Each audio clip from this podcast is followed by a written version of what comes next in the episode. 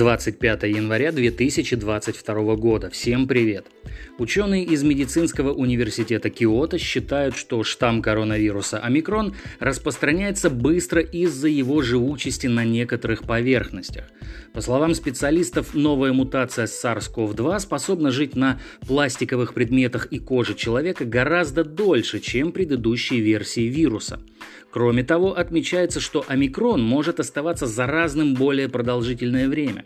На пластике среднее время существования исходного вируса составляло 56 часов. Дельта держалась 114 часов. Омикрон смог прожить на таких предметах 193,5 часа, уточнили ученые.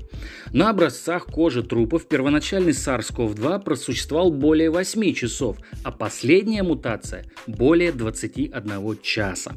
Как предполагают исследователи, отчасти именно по этим причинам омикрон заместил предшествующие варианты коронавируса и стал молниеносно размножаться.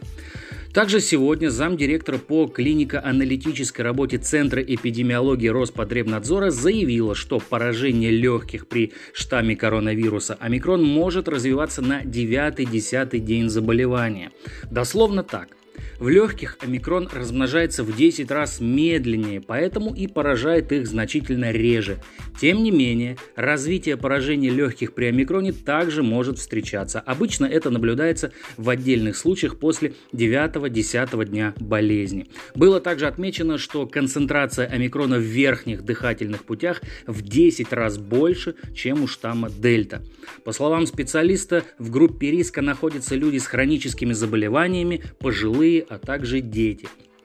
Тем временем директор центра имени Гамалеи в эфире телеканала «Россия-24» рассказал о том, что в России за полгода следует привить от коронавируса не менее 10 миллионов подростков в возрасте от 12 до 17 лет для защиты их от тяжелого течения болезни. Специалист назвал вакцинацию несовершеннолетних необходимым процессом и отметил, что Минздрав пока сделал лишь пробный предзаказ на небольшой объем доз вакцины для детей.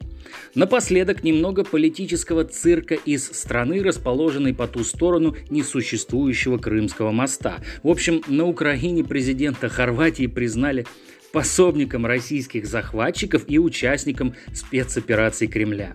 Ну и внесли его на сайт «Миротворец». Ну, видим, больше не браты и не весь мир с ними.